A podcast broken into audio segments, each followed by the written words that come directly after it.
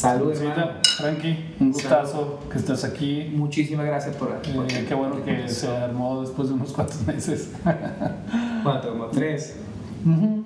Por ahí fue. Sí, no, yo, y, y te entendía porque no sabía que eras maestro de, de preparatoria, de música. Sí. Más bien, como decías, güey, tienes que entrar los chavos a clases y ah, pues es que tiene hijos. Y luego te veía tocando todas las noches. Literal, hubo una época que sí. Sí, no te.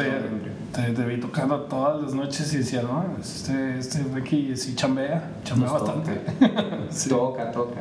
Así como todo el latino acá, pues. Sí, sí, sí, Yo sí. creo que todos los latinos tenemos eso en, en común.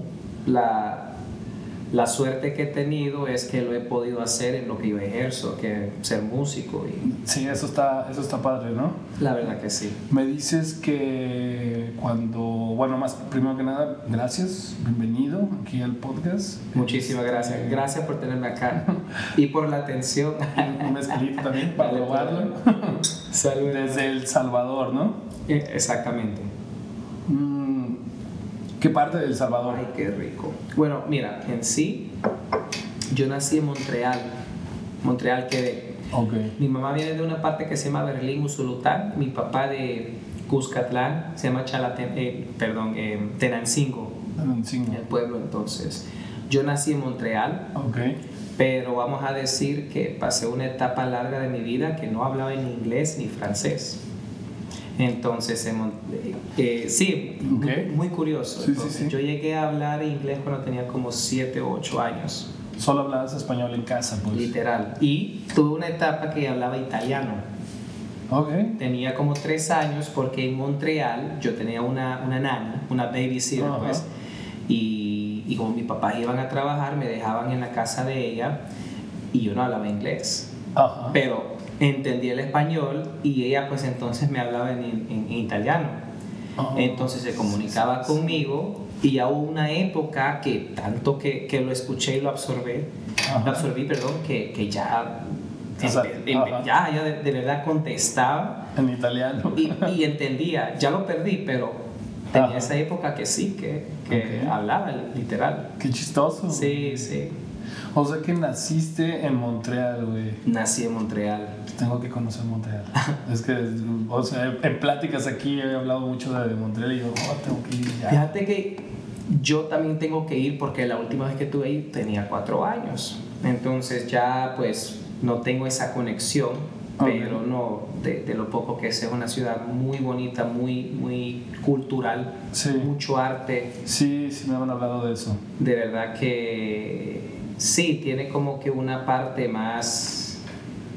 Sí, Como eh, ciudad vieja, europea, más cultural, más Exactamente. artística. Exactamente. Quebec tiene mucho de eso, que las ciudades han mantenido, quizás por, por lo mismo de, de que los, eh, los francófonos de Canadá, Ujú. que están situados más que todo en Quebec, han querido mantener su- sus raíces. Y, y su cultura, ¿no? Y sus, Y edificios, Exacto. todo, ¿no? Todo un poco. Digo, Vancouver sí tiene muchas zonas como casas protegidas y así, pero es una ciudad muy nueva. Sí, correcto. Yo creo que todas las ciudades de Canadá tienen algo similar, porque no sé si has ido a, a Toronto antes. No. Toronto también tiene sus áreas donde es, porque Toronto también es una ciudad, eh, vamos a hablar, o sea, es vieja también, no tan vieja como Quebec City, Sí. pero, o sea, está por ahí. Sí. Y entonces Toronto también tiene sus zonas, sus áreas, pero creo que en Quebec han querido como que conservar esa cultura y esa... Sí, o sea... Raíces, su, su Es- historia. su Exactamente, exactamente. historia. Oye, y naciste en Montreal y de ahí te mudaste a los cuatro años, de chiquito, o sea, muy pequeño, pues. Nos fuimos para Calgary, Ok. viví en Calgary dos o tres años y nos fuimos de ahí a Edmonton. Andaban buscando como cuál va a ser nuestro, nuestra ciudad, dónde nos acomodamos a gusto, qué es lo que nos realmente nos gusta. Literal. Y la movida de, de Quebec a Calgary, en sí ten- tenemos unos, unos familiares en Calgary, pero parte de la razón fue por lo mismo que te estaba hablando, que mis padres pues querían que, eh, o sea, el sistema eh, eh, de Quebec en ese entonces estaban, eh, ¿cómo, cómo, se- cómo te podría decir? Estaban impulsando mucho su cultura y su idioma. Entonces, como yo no hablaba nada de francés, Tenías que aprender francés. yo ¿no? tenía que aprender francés, pero encima de eso creo que parte del problema era que como no hablaba el idioma, me iban a poner en clases de, de niños discapacitados por la razón que no podía comunicarme en francés. O ajá, más bien atrasado, ¿no? Ibas a empezar atrasado porque tenías que em- entender, primero enseñar el, entender el idioma, perdón, en Exacto. todo, todo eso. Entonces mi padre dijeron, no, vamos a tomar la decisión de irnos allá, porque primeramente, pues, o sea, el inglés es el idioma, o sea, fuerte de, de- de todo el mundo. Entonces Sí. tenemos la oportunidad y nos fuimos a Calgary y ahí pues empezó y ¿Cu- ¿Cuántos años tienes? tengo 30 y 35, creo, del 87. Del 87, sí, 35. este, entonces estamos hablando que eso fue en los 90, pues empezando en los 90. Correcto, ajá, ajá.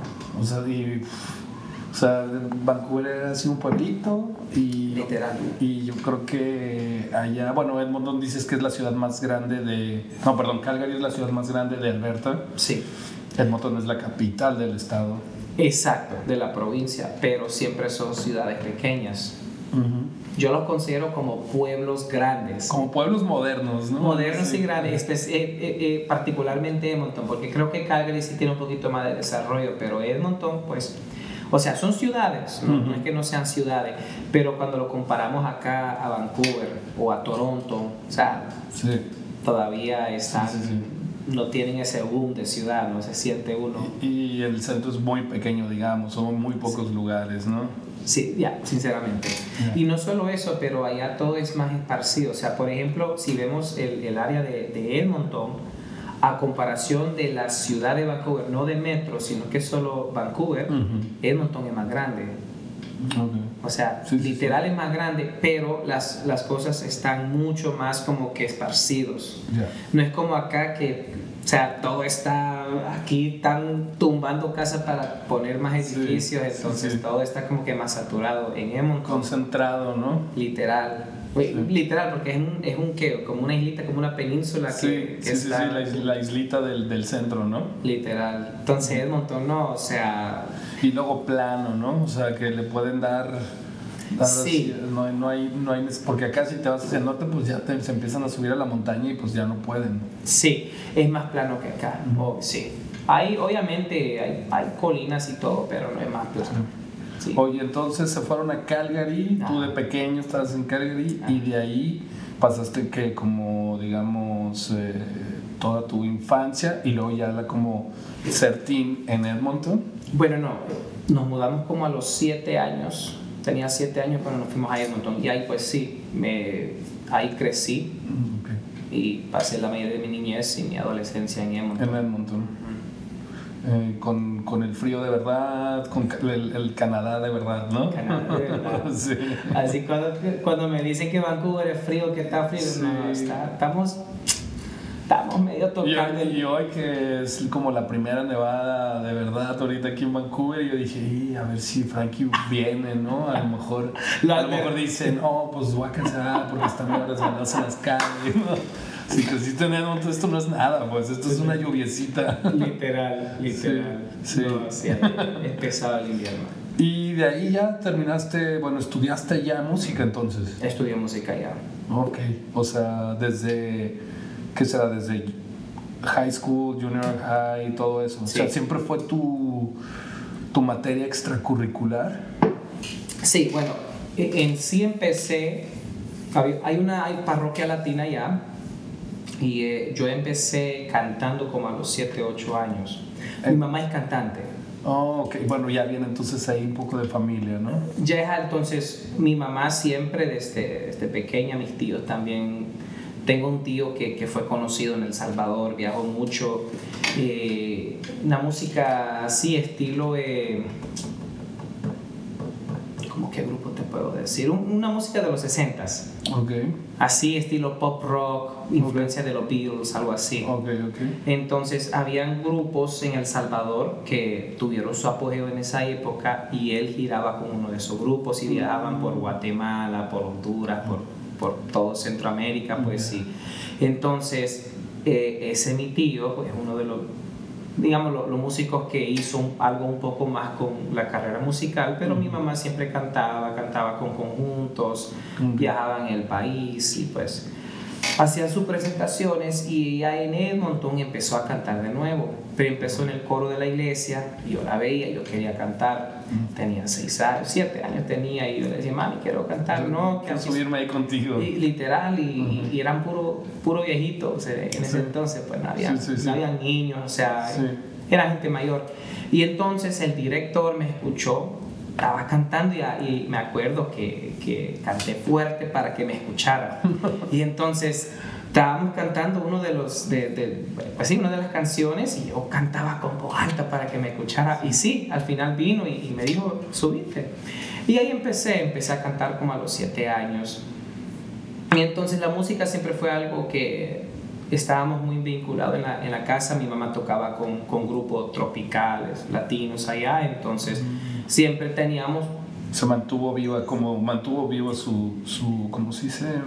su, su hobby, sí, su, intención de seguir en la música. literal. Entonces eh, ya creciendo pues empecé a tomar la decisión más determinativa que quería seguir con la música.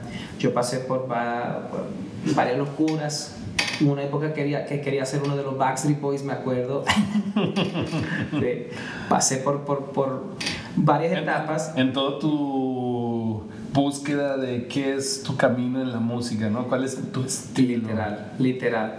Eh, siempre en el coro, pues, uno pues agarraba un bajo, una guitarra y medio, no, es que tocaba, pero ahí como que empezó la curiosidad a ser instrumentalista. Y ya en, eh, cuando estaba allá le dicen junior high, aquí no es junior high, aquí es primaria y secundaria, pero allá está el, la primaria está el, allá le dicen junior, elementary, junior high, high school. Estilo más como Estados Unidos, ¿no? Creo que sí. Ajá, es el estilo sí de Estados Unidos. Exacto. Entonces, en el junior high empecé a tocar saxofón. Pero también en esa misma época el, la iglesia donó un teclado entonces era uno de esos casos de los, de los 80 o de los 90, así, que tenía los soniditos ahí, mm. estilo de New Jack Swing y cosas así. Y yo me interesé con ese teclado. Entonces, eh, bueno, eh, lo donaron yo lo tocaba y vino mi mamá y me dijo, oye, ¿quisieras tocarlo más? Sí, pidió permiso y lo traímos a la casa. Entonces tomé creo que un mes de clases con un señor en la iglesia que, bueno, incluso falleció hace dos años atrás, que, que en paz descanse, se llama Hugo de Burgos. Él eh, ejercía, creo que era antropólogo y era profesor de la universidad de UBC, pero en Kelowna. Okay. Creo que era UBC, sí, ajá. Eh, pero en, esa, en ese entonces, eh, pues tenía como que dos, tres estudiantes y sí, fui creo que tomé clase por un mes, se fue y ya después tenía este teclado, me había... Ya, ya tenías las bases. Tenía algo así, o sea, conocía cuáles eran las notas, conocía como tres escalas y unos acordes. Entonces empecé a tocar en la iglesia el teclado. Entonces ya, pues, ya el guitarrista venía, taradeaba algo, tocaba un acorde y él no sabía nada de piano, pero bueno, yo, ok, empezaba ahí de oído, creo que es esta nota, y ya poco a poco, pues fui desarrollando el oído ahí y, y, ahí empecé a, a, tocar un poco más de piano. Pero puro oído, eso se me hace, pues bueno, ¿cómo se, porque he escuchado también historias así de músicos, ¿no? Sí. Puro oído es como vamos, vamos sacando la música. ¿no? Sí, yo empecé, la, la, base musical fueron a oído. Antes de estudiar y tomar la, la carrera académica, todo fue de oído al inicio y como cantaba, eso me ayudaba mucho, entonces yo cantaba la nota, lo buscaba en el piano y entonces tenía esa conexión que buscaba la forma melódicamente por medio de la voz y buscaba las notas en el piano. Y ahí a la vez pues ya estás tocando dos instrumentos, ¿no? O sea, el teclado y la voz. Literal. Y bueno, creo que el, el cambio, el, el, donde ya empezaron a cambiar las cosas fue cuando, bueno, yo, yo crecí escuchando mucho estilo de música. Yo tuve mi... Creo que las, las, dos cuestiones de música que me escuchaba era música afroamericana como soul y RB, pero llegué a mi etapa, estaba en grado, tenía como 12, 13 años y yo tenía you know, era, era una muchacha que a mí me gustaba mucho. Y ella una vez bailó una canción en una quinceañera y, y, y, yo vine y bueno, eh, creo que era incluso de, de, Cumbia Kings. Y en ese entonces no me gustaba escuchar Las, canciones latinas, pues. O sea, salsas, cumbias. Me gustaba. O, pero mi mamá, mamá era una salsera hasta morir. Okay. Mamá es salsera. Sí. Entonces, bueno, llegó. Y aparte tu mamá creció allá, ¿no? O sea, Ajá. es Latinoamérica totalmente. Literal. Y entonces nosotros en casa escuchamos eso todos los días. Y yo no lo quería escuchar porque era lo que escucha mi, mi, mis padres, pues mi sí. mamá, ¿no? Pero esa vez, bueno, vino y vine y empecé a buscar música. Me, me acuerdo que bajé la canción, en ese entonces estaba Napster. Yeah. Sí, sí, sí.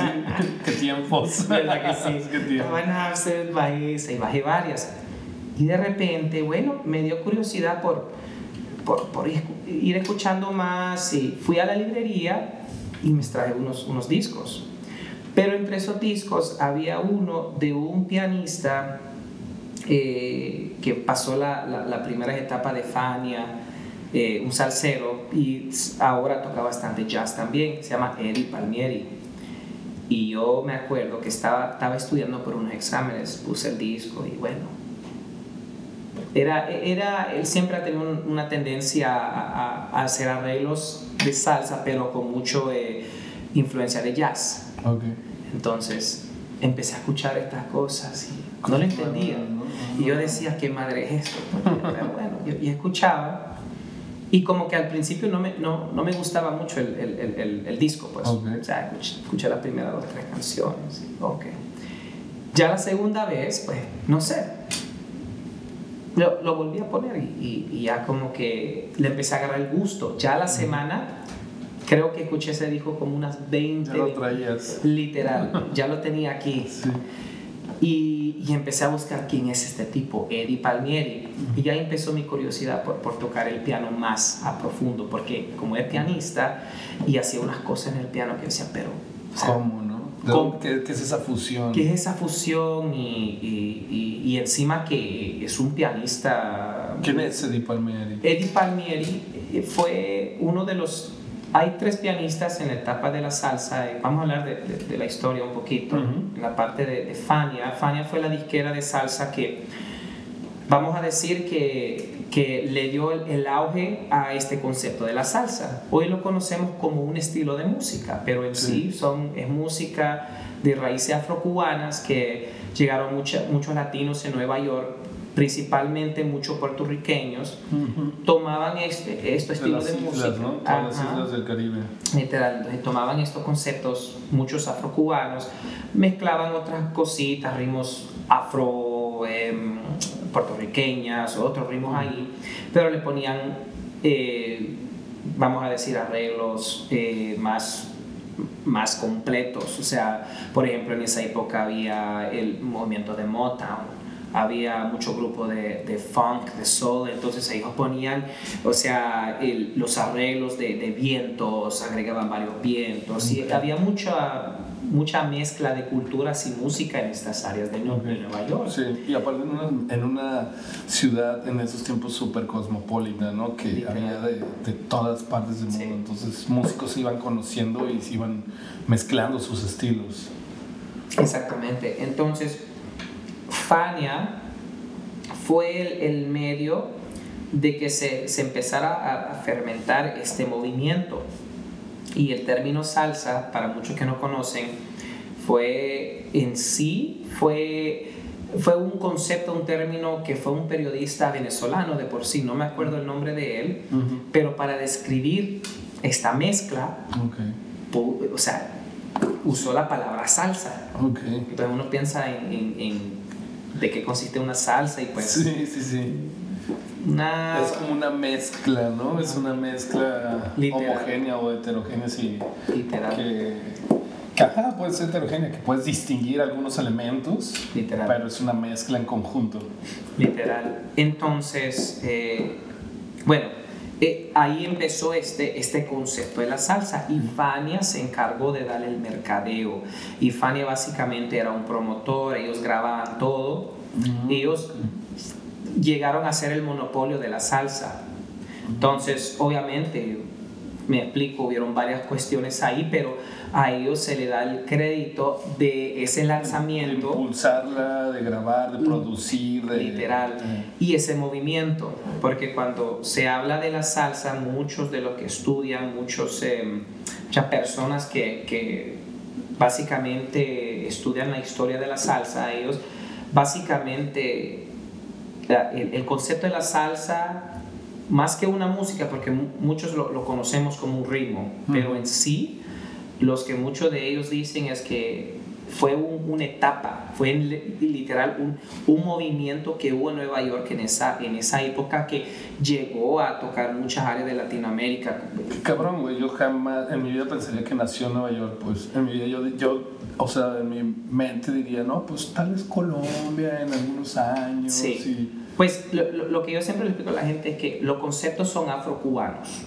O sea, si por ejemplo uno escucha el, son cubano, el son montuno, esos son ritmos afrocubanos y la salsa es envasado en esos ritmos. Entonces, en sí en sí, las salsas son conceptos afrocubanos pero el movimiento como tal y lo que ahora consideramos salsa, e, es, esta idea, este concepto, pues sí, en realidad eh, se dio auge y, Nueva York, digamos que fue la cuna donde se hizo mucho de este estilo de música. ¿Y de ahí salió este pianista que dices? Bueno, Eddie Palmieri es un, un eh, neoyorquino, ajá, mm, como le dicen neoyorquino, o sea, un puertorriqueño nacido y crecido en Nueva oh, York. Okay. Entonces, su, su hermano mayor, Charlie Palmieri, eh, también fue un pianista muy conocido en esa etapa. Incluso yo no, creo que sí llegó a grabar algo con, con Fania, no tengo ahí, sí, de, de, verdad la historia no lo tengo completo, pero Eddie Palmieri sí fue un, una parte de, de, la Fania. Entonces fue él, el otro pianista muy reconocido es Richie Ray, por ejemplo la canción, él cantaba con Bobby Cruz la canción Sonido Bestial, es Richie Ray, y hay otro que se llama Papo Luca de la Sonora Ponceña y ellos estuvieron muy involucrados en esa, en, en esa etapa y, y, con Fania. Y si hay, hay varios conciertos que uno puede buscar en YouTube donde ve a los tres tocando juntos. Entonces los tres vienen, viene uno se echa un solo, viene otro se echa y viene, me explico. A mí me encantaba Eddie Palmieri porque primeramente me encantaba su, su carisma porque él, él, él, es muy carismático, él es de eso que cuando toca se mueve, o sea, se mueve, hace... Y, a mí me gustaba, me, me, me, me, llamaba la atención. Entonces, eh, y su forma de cómo solear, me, me gustaba a mí. Entonces ahí empecé a, Y Eddie llegó a tus manos en un disco de la biblioteca de, de Edmonton. Sí, de Edmonton. Y ahí fue donde yo quise aprender a, a tocar. Es, esta función y ya fue la, curiosidad, pues, ¿quién cree que es? Y yo antes de eso estaba, yo cantaba, ya cantaba algo de salsa, cantaba música tropical porque en los eventos, pues con tu mamá. Exacto, pero no le tenía la, eh, no lo apreciaba, ni tampoco tenía ese amor, o sea, lo hacía No te había llenado, pues no te había, no te había enamorado. No me había enamorado, sonido. literal, me gustaba, pero no, no era algo que me, que me, o sea, yo prefería estar cantando cuestiones ahí en inglés, pero ese fue el momento que como que tuve la gira, tuve algo que me cambió. Y ahí empecé a tomar más en serio. Te salió lo latino. Literal, me salió lo latino que estaba escondido por ahí. Y ahí tomé el interés de aprender ya lo que era música latina. Entonces en esa época me acuerdo que hicimos un grupo de secuencia. Eh, se llamaba Sangre Caliente, se llamaba. Y mi mamá cantaba, yo tocaba el piano, yo hacía las pistas. Tenía como 15 años, yo hacía las pistas y todo. Y había... Eh, había eh, otros dos jóvenes, éramos como cinco o seis y hacíamos, íbamos, hacíamos fiestas ahí de la iglesia o un cumpleaños de un, de un amigo de los tocaban. Sí. Sangre Caliente era el grupo. Sangre Caliente era el grupo. Creo que la última presentación que tuvimos fue en la independencia de los chilenos. El que estaba tocando el, el, el bajo eh, eh, se, había, se había puesto tan a pedo que hasta el bajo le, le, bailaba con el bajo. un grupo así, pues puro joder. Y ya después, pues sí, o sea, ya eh, nos dejamos de, hacerlo, pues nos ocupamos y todo. Y ya cuando terminé el, el, bachiller, ahí yo ya estaba decidido, ¿no? Yo iba, yo iba a seguir con la música. Y ahí fue que yo tomé la decisión y fui a McEwan. Y McEwen es como decir un capilano, un VCC acá, pero en Edmonton. En Edmonton. Entonces yo empecé, pero mi primer año fue de, de vocalista, porque siempre fue lo primero que yo hice y, y, pues yo no tenía, yo leía música, pero no era algo que, que yo me sentía muy... Muy avanzado. Muy avanzado. También, o sea, tuve que tomar varios cursos eh, bueno, yo tomaba clases privadas con, con, una profesora de, de, canto y ella me ayudó mucho con, con, la teoría. Entonces, y, o sea, ingresé bien, no tuve ningún problema, saqué un, una nota más o menos en el examen de teoría, todo bien, y entré como vocalista. Y entonces hice mi primer año como vocalista en un programa de jazz contemporáneo. Y ahí empecé ya mi, mi carrera musical. Y nomás hice un año de, de vocalización en esa escuela y ahí hice un switch. ¿Y te cambiaste a...? Me cambié a piano. A piano, ahí mismo. Sí, básicamente... Ahora quiero ser in instrumentista. Básicamente, porque en, ese, en esa época ya, ya empezaba a to tocar con otros grupos, tocaba con otro grupo de música tropical, de salsa, y, y ya empecé como que a, a meterme más a ese rol de, de, de pianista. Y fue un... Eh, un, un, amigo que, ten, que, que, tengo que vive allá en Edmonton y él tuvo una plática con eh, la persona que ahora es el, el, la cabeza del, de, del bajo en, en. Okay. Se llama Rubén de Toledo y, y Rubén le dijo un día, y Frankie, ¿por qué no, no, no hace el programa de, de, de piano? Uh -huh. él, él, él, hiciera un buen trabajo, uh -huh. le, iría, le, le, iría bien, pero bueno, ok. Y estaba hablando con Martín y y pues no sé, yo como nunca tenía, yo, yo decía, yo no, yo no tengo estudio, no tengo conservatorio, no, de verdad no, no leo muy bien y, y, no tengo, o sea, yo nunca he tomado clases de piano, o sea, yo en realidad todo lo que aprendí en el piano fue empírico.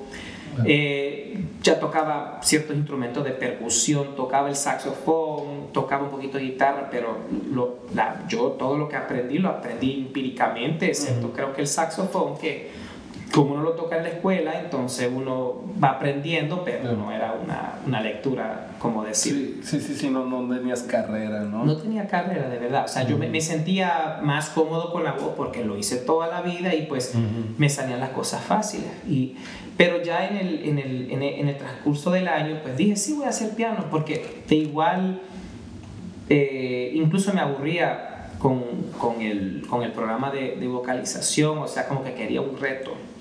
Y entonces ahí empecé y, y empecé de diciembre a, a marzo a, a, prepararme y me preparé y tomé unas clases. ¿Para, para poder como hacer examen? Exacto, porque había que hacer un proceso de audición. Oh. Entonces lo hice como vocalista y esta vez dije, bueno, voy a hacerlo como, como, como pianista. Y bueno, literal, a, a, a, a mediados del año, pues sí, seguía pues haciendo el, año escolar de vocalización, pero de, lo puse al lado y me dediqué a tocar piano.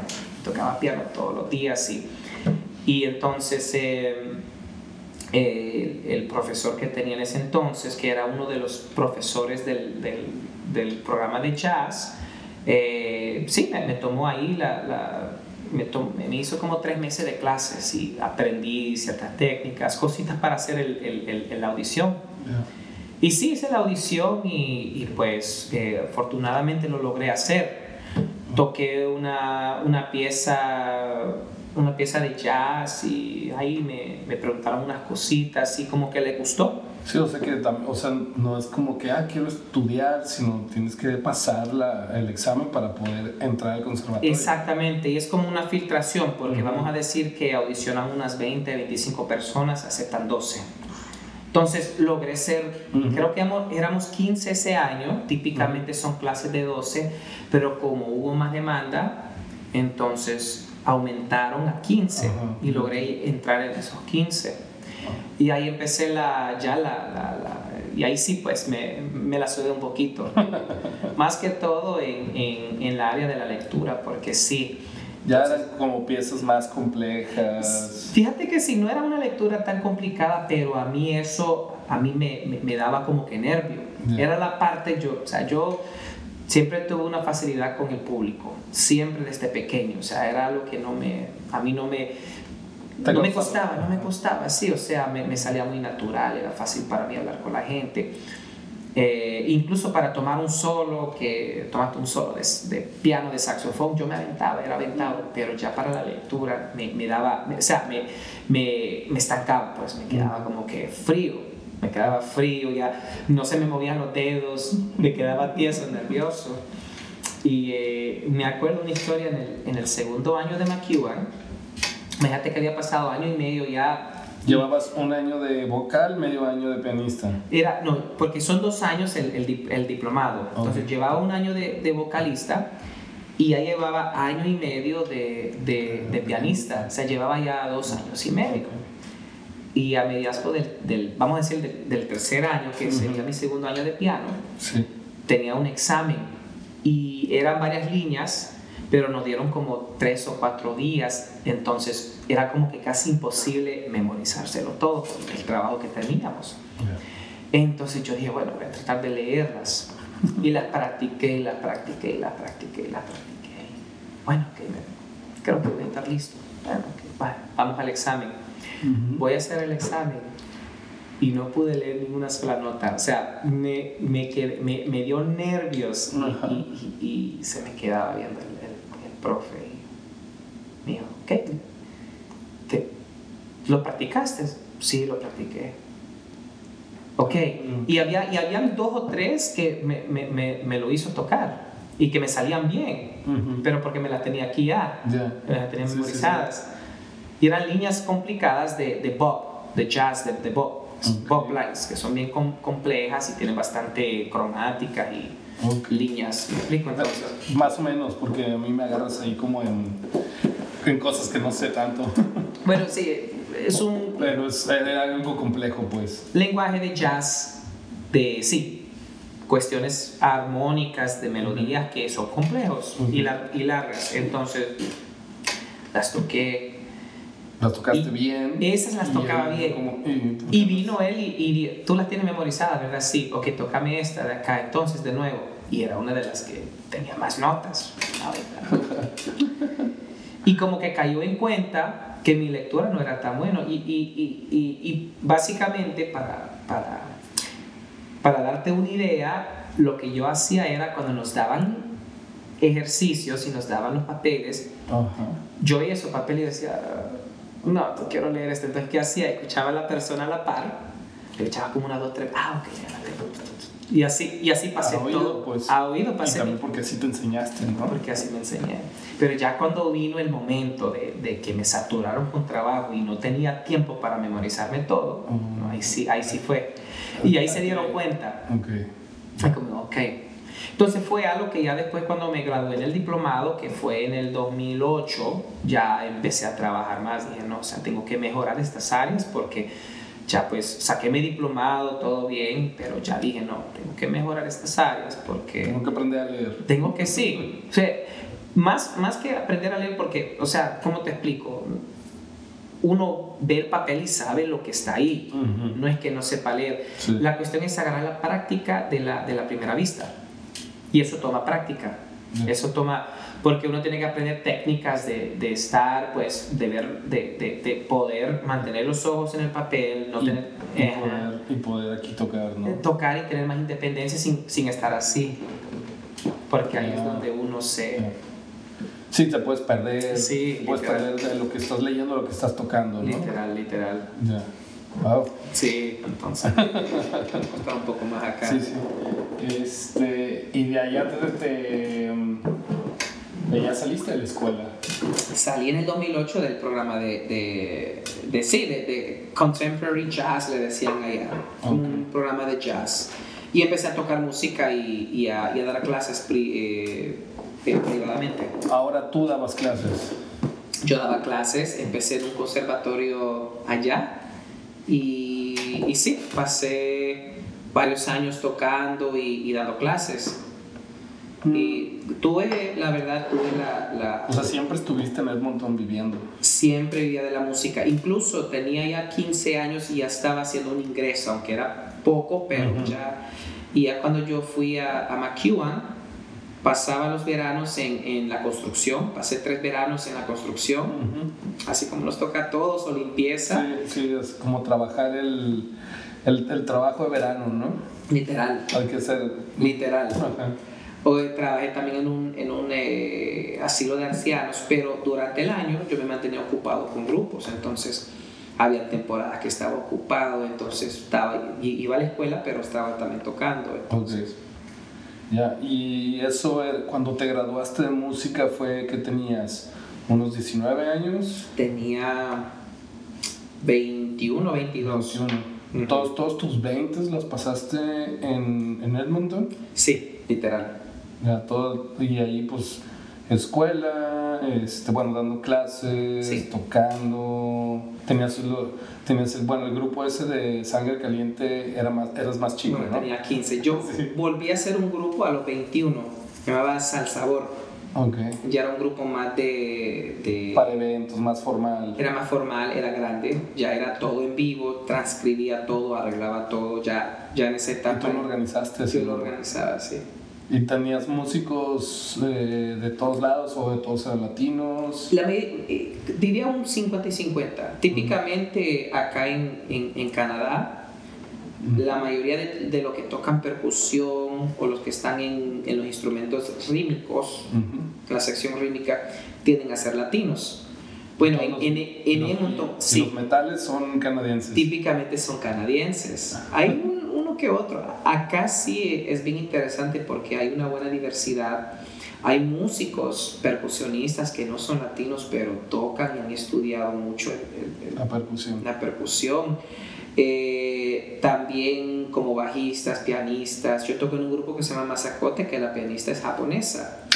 El timbalero es portugués y mozambique. Tienes un. El timbalero, tienes un uno, una persona que toca las combas, las congas en Mazacote, no sé si es Mazacote o en otra, pero toca contigo, creo lo he visto ahí en uno de tus videos. Que, ajá, que ganó el premio Juno, ¿verdad? ¿Es él? Yo no sé si él ganó el, el premio Juno. Mazacote sí tiene un. un, un em, la verdad no sé si más ha grabado, tendría que preguntarle. Mm. Puede ser que en una agrupación, porque él es un él es un percusionista muy conocido, incluso él giró con un grupo de Cuba que se llama Maraca. Mm. Giró con ellos un tiempo. Eh, pero Mazacote sí hemos tenido la nominación de, de, un Juno. Lo tuvimos en el 2020. En el 2020 tuvimos la nominación como, como Juno nominees. O sea, fuimos Juno nominees entonces. Qué chingón. La verdad que sí. Sí, qué chido. La verdad que sí. Ahorita vamos a entrar a ese tema. Dale, dale. Este, te, te quedaste todos tus 20 años, bueno, todos tus 20 en, en Edmonton. Edmonton, sí. Y de ahí fue, vámonos a Vancouver. Bueno. Fue eh, suficiente el frío. fue una historia, bueno, bien, yo logré ejercer una carrera, gracias a Dios, muy, o sea, hice lo que no muchos músicos hacen en, en, en partes latinoamericanas, más que todo acá en, en Canadá, en el sentido de que pues yo, yo estaba muy metido en el, en el mundo de, de, de, los latinos, pero poco a poco fui también conociendo el mundo corporativo, to, toqué con grupos donde ya los, los toques eran más cotizados, pero también eh, toqué, incluso hice dueling pianos en Edmonton, lo hice mucho en Alberta, en Alberta. No sé si han visto un show de dueling piano. Mm, no, sé si es el que, el que he visto, que es dos pianos, imitan o hacen covers de otras canciones en piano y les dan así como, ay, tócame, no sé, esta de Metallica y la hacen en piano en vivo, con dos pianos. Eso mismo. ¿No? Entonces, Yo lo hice en Alberta. Yo lo empecé en el 2011 y lo hice hasta el 2017, 18, casi, o sea, literal antes de venirme. Eh, lo hice por muchos años y eh, fue, fue, una, fue una enseñanza, la verdad que me desarrolló más como, o sea, el repertorio que uno tiene que aprender para esos toques es inmenso, porque tú estás tocando de, o sea, las canciones vamos a decir que no pueden faltar, como por ejemplo Journey, Don't Stop Believing, Piano Man, Billy Joel, Benny the Jets, Elton John, o sea, canciones que no pueden faltar. Pero ahí te piden rapear, te piden cantar country. Te, como yo, yo siempre tengo una voz aguda, me pedían canciones de vieja, me pedían Spice Girls, Britney Spears, o sea, nómbrelos. Y me iban cara de latino, entonces me pedían La Bamba, me pedían. Sí, sí, sí. Entonces era un. O sea, la, el, el, la escuela que te da eso, hacer un showman. Sí, totalmente. Y, y tener, porque, ¿cuál es el, el, el, lo lucrativo de ese trabajo? Es que aprender cómo manejar el público para que tomen más y a medida que van tomando más, van dando más propina. Y se, se la van pasando mejor, están contentos. Literal. Le echan más. Exacto. Eh, estoy más contento, y te va otros, otros 50. Adelántame esta rola y ahí te va más. Literal. Porque es como unos papelitos, ¿no? Y Exacto. Yo pongo la rola, pero pues si dejas más Ah. propina, esa se adelanta toda. Literal. Entonces, los que van aprendiendo, cuando llegan los clientes que van aprendiendo, echan un 5 ahí, sí, Y ya después de la noche van viendo que no, que hay gente que echan los verdes, los, los rojos. He llegado a, a ganar también hasta los, los, los de 100. De que Hoy- quiero que toques esta rola y ahí es como, ¿ven? Así se adelanta una rola en la primera línea. Oh, literal, literal, era, era, ese era el juego. Sí. O a veces estábamos tocando una canción y viene alguien, no quiero esa canción y te, te, te tiran un 50, eh, oh, dale pues. Y una vez fue lo más divertido porque la persona pidió una canción, puso un 5, vino alguien, puso un 10. Vino la persona y dijo, no, 20, sígame con esa canción. Vino, puso dos 20 y puso después un, creo que fueron casi 100. Y ya de ahí a, Ah. en, una can- en, en un turno de dos canciones hicimos casi como 200 dólares ahí nomás. Sí, sí, sí. Entonces, pero obvio, eso toma técnicas, aprendes. ¿Cuántas canciones tienes que aprenderte, güey, para saber, sacarlas rápido? Y si no te las sabes más o menos, bueno, más o menos esta canción. Tienes que tener un buen repertorio musical que, y no solo aprendértelo, sino que escuches de todo, ¿no? Mira, creo que hay, todo dueler piano te puede decir que hay cierto repertorio que todo dueler piano tiene que conocer. Ya. Por ejemplo, la que te nombré, Ujú. Don't Stop Believing, Sí.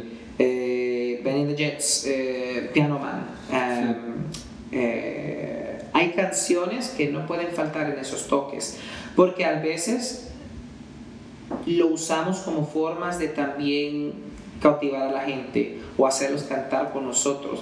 Entonces uno va aprendiendo un esquema de su show y uno va creando su esquema.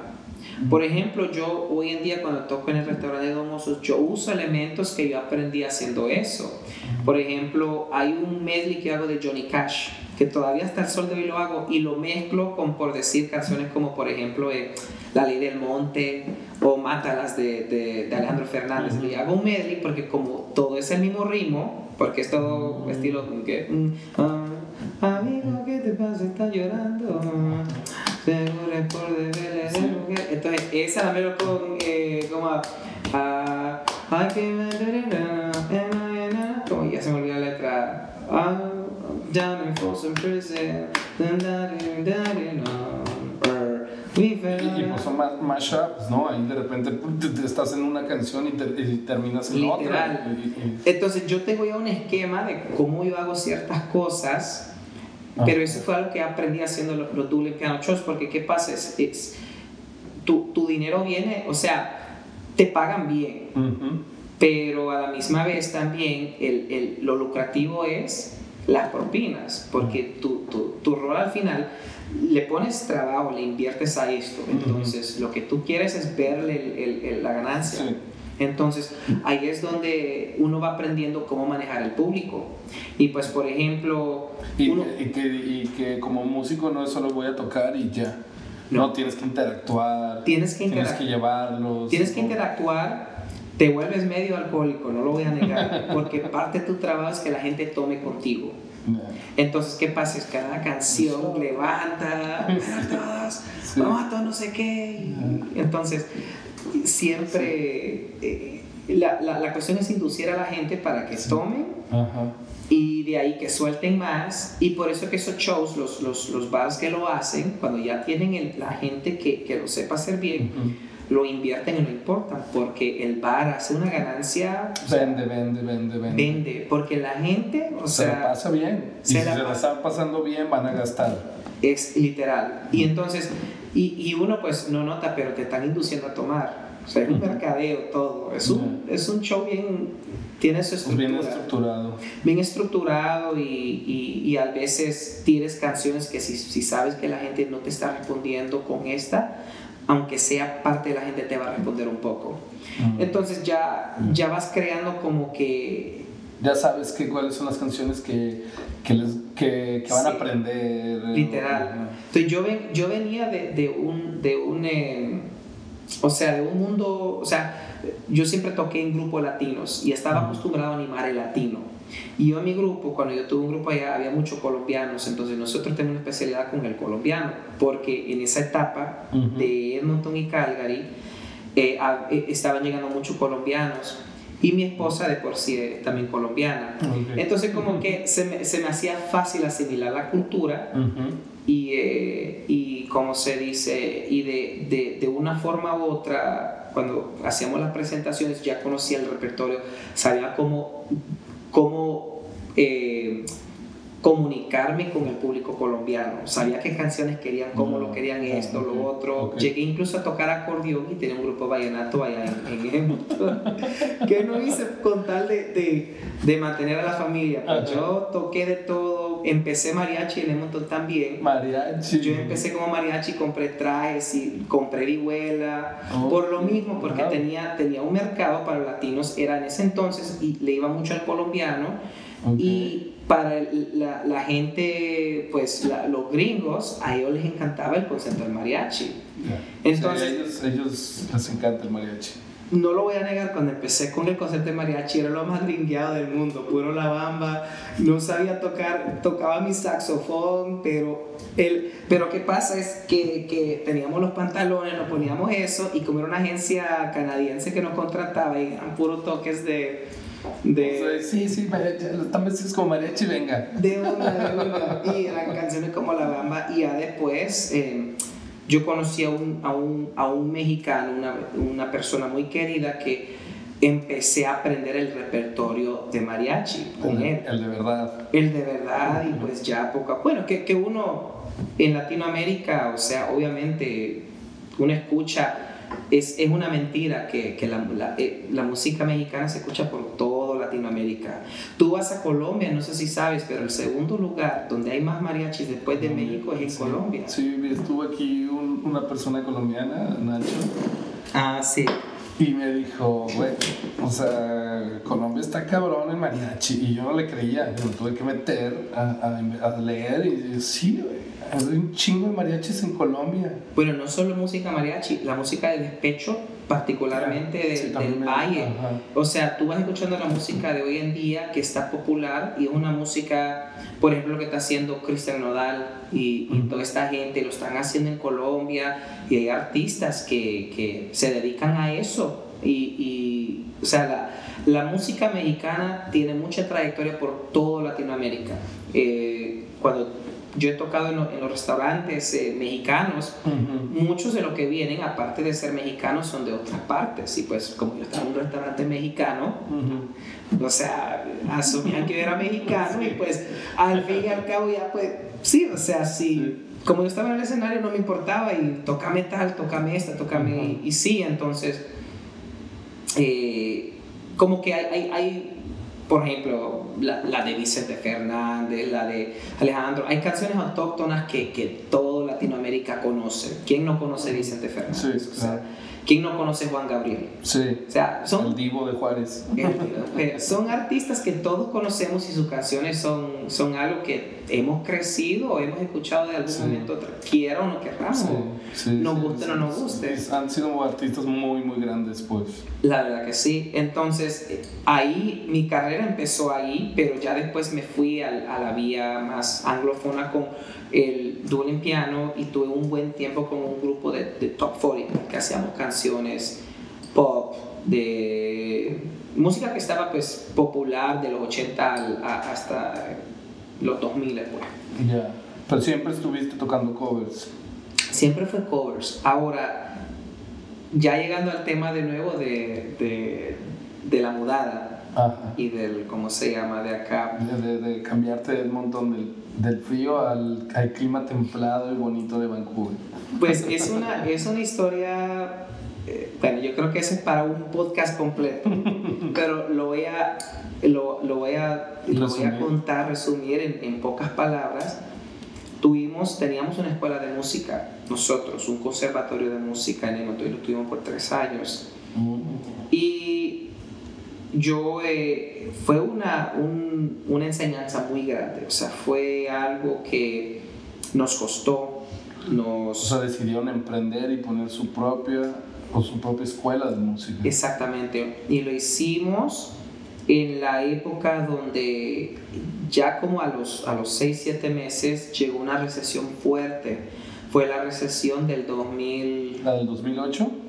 La que vino después. La del 2008 fue, fue creo que fue la más fuerte, Sí. pero hubo otra en 2015-16 que creo que fue también al impacto del 2008, pero en esa época afectó muchísimo a Edmonton porque le afectó al- a todo el, el- el- el comercio del, del- del petróleo, porque tú sabes Mm. que Alberta siempre fue una provincia que tuvo mucho dinero. Hubo una época en los, en los 2000 Ujú. que la gente allá, el que trabajaba en el sector de petróleo, o sea, les iba de lo mejor. Ajá. Literal, Alberta tuvo el apogeo del crecimiento en el 2000 de muchos latinos y muchas personas por ese mismo boom de petróleo que hubo. Ok. Entonces, los ingresos eran, eran más altos. Los que trabajaban en el sector de petróleo, los que iban a Fort McMurray, fácilmente iban dos o tres semanas y llegaban con cheques de 10 mil. O sea, eso era bien común en esa etapa. Ok.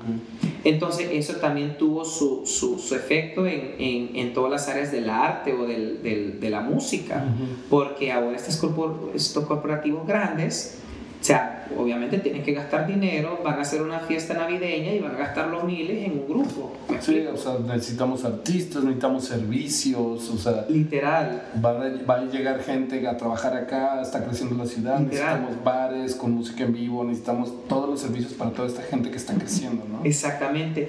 Y ahí ve- se, se vincula mucho lo que pasó de los dueling pianos, porque Alberta fue uno de los lugares donde más subieron este estilo de música y es caro pagarlo, no es barato, porque los que tocan esto, o sea, de- se dedican a esto, porque es un, es, es como decir, Pues es como una especialité es, en eso, ¿no? Literal, como en la construcción, hay personas que, que son foreman o algo de, de carpintero, no sé qué, tienen Sí. una especialidad que se le paga, es lo mismo, porque es un, es un ah, entonces, literal, o sea, era un movimiento que hubo mucho en Alberta y en el 2016-15 como se vio el bajón y nosotros empezamos la escuela de música los meses antes.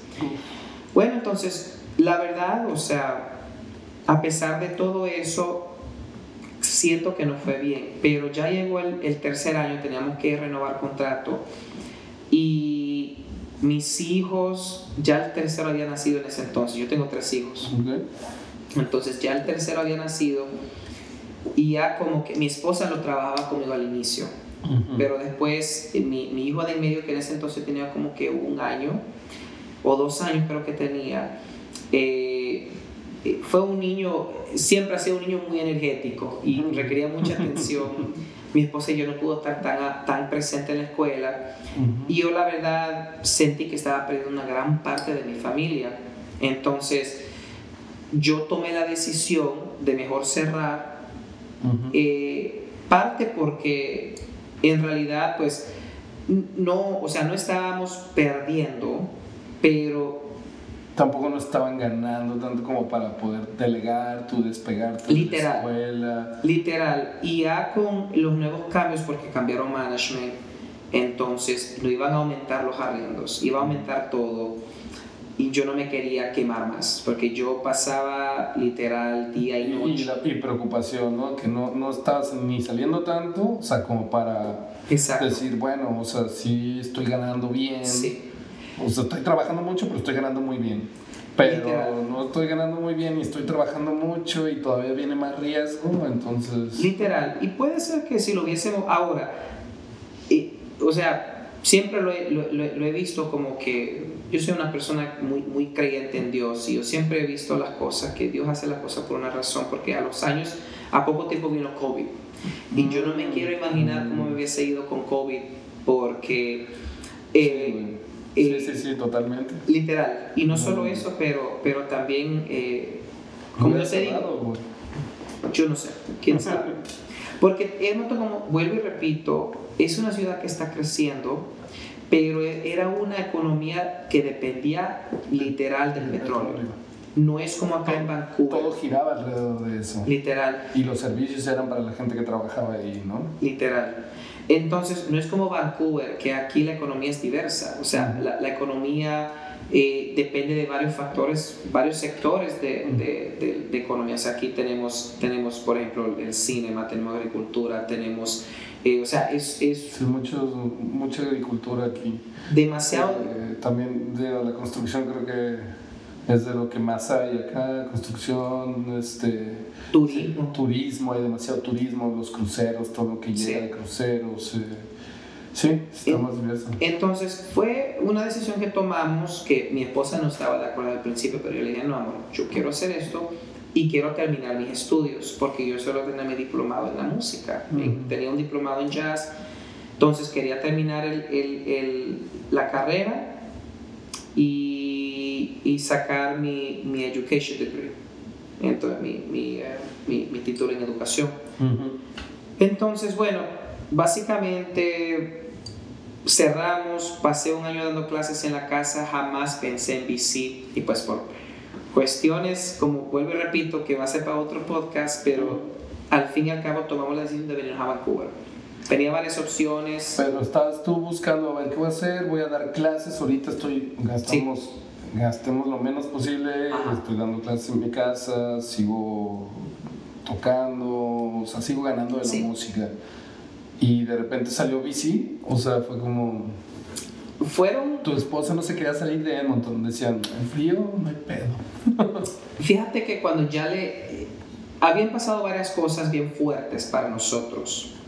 Eh, una de esas fue el 31 de diciembre del 2017 al 18, donde yo venía de un toque a otro y, y yo perdí control en, en, una calle con, yo tenía una camioneta y yo estrellé la camioneta con un carro. O sea, fueron tres carros que, que, que, que se pegaron y, y, yo me fui para un, parche, una montañita de hielo que como allá escarban el, el, el hielo y, la nieve y lo, y lo, ponen en una esquina. Mi troca quedó ahí, la troca lo perdí. O sea, fue una larga historia. Pero fueron varias cosas que nos pasaron ese año y ese como que fue el tope, donde fue como que la sacudida. Sí, ya es demasiado, ¿no? Demasiadas este, cagadas. Literal. Y, y, y cuando pasó eso, yo iba en camino a un toque que estaba como a dos horas fuera de la ciudad y estaba menos 42 en Edmonton en, ese entonces. O sea, estaba tan frío que ya no había tracción en las calles. Sí, era, era hielo, pues. Literal. Salías a patinar. Y, y, y, aunque uno iba lento, yo llegué a un momento donde yo pegué lo que le decimos black ice ahí, que es un parche donde... No se ve que es hielo, nomás es, es negro y ¡fum! te vas. Literal. Entonces, iba en camino a un toque tuve la chocada del, del, siglo. Eh, gracias a Dios, pues yo estuve bien, pero igual eh, la troca total, o sea, estaba acabado. Fui al toque, regresé y yo dije, estoy mamado, estoy frío. y no sé qué, yo tenía un amigo acá que era de Edmonton, que él vino a hacer su degree y estaba, empezó a trabajar ese año en la escuela donde yo trabajo. Oh, ok. Entonces, él empezó en esa escuela y yo lo, llamé el próximo día, mira, y le dije yo. ¿Quieres otra? Sí, dale, dale, chévere.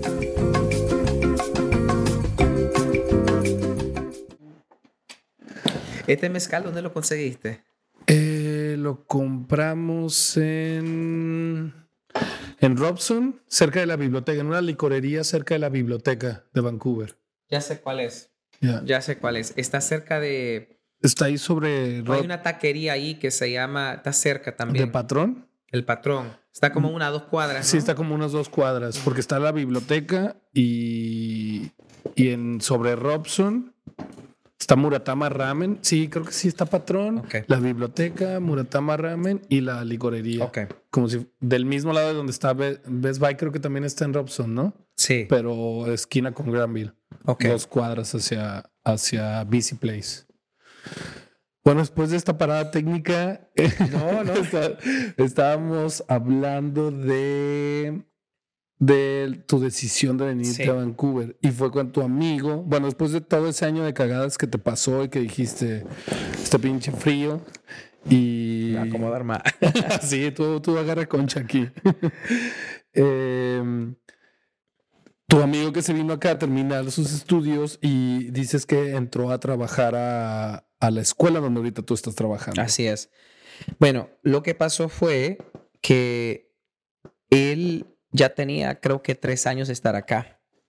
Yo lo llamé y, le pregunté cómo le va y todo. Bueno, siempre hablábamos, pero yo le dije, mira, y, y si yo, porque él llevaba rato decirme, debería venirte a BC. Mira, y si te dijera que estoy considerando irme a BC, que me dijeras, venite, estás perdiendo tiempo. Ok. Ahí empecé a buscar mis opciones. Originalmente estaba tratando de, audicionar para UBC. El programa es clásico. Y pues ya a esta altura, pues ya, ya había entrenado más o menos. Y yo incluso eh, lo, hago hoy en día. O sea, tengo varios estudiantes. Tengo uno en particular que está haciendo, creo que su grado, está haciendo su, examen de grado 8 en teoría en, el RCM, que es el, el Conservatorio Clásico de, de Canadá. UBC, el programa clásico que te refieres, es que es orquesta clásica, ¿no? Es orquesta, bueno, filarmónica. Yo, hubiese ido como pianista, entonces, o sea, me hubiese dedicado a tocar música clásica como Bach, Chopin, Mozart. Uf, Chopin. Chopin. Me encanta. sí, me, encanta. me encanta también. Pero obvio es lo mío, lo que siempre ha sido el mío, es el, eh, o sea, en, en cuestión de estudio académico en, en, música es jazz. O sea, siempre ha sido lo que yo he estudiado más. Entonces, fui esa opción.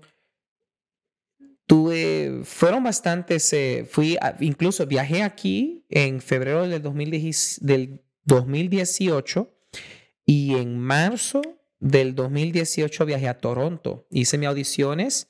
Ah, oh. la terminé haciendo, lo iba a hacer en UBC, pero mi amigo me dijo, primeramente el programa de, clásico aquí en UBC, o sea, no es que sea tan buena, buena, o sea, tiene su programa, pero yo te recomiendo más, vete a Capilano University, eh, que ahí tienen un programa de jazz que creo que va más a lo que tú has hecho y la transferencia a UBC para la educación está fácil. Entonces vine a audicionar a Capilano y audicioné en la Universidad de Toronto, que tiene uno de los programas de jazz también más completos de Canadá. Al fin y al cabo, había audicionado los dos lugares y tenía la, opción de regresar a McEwan, ya que era universidad, y terminar mi título ahí.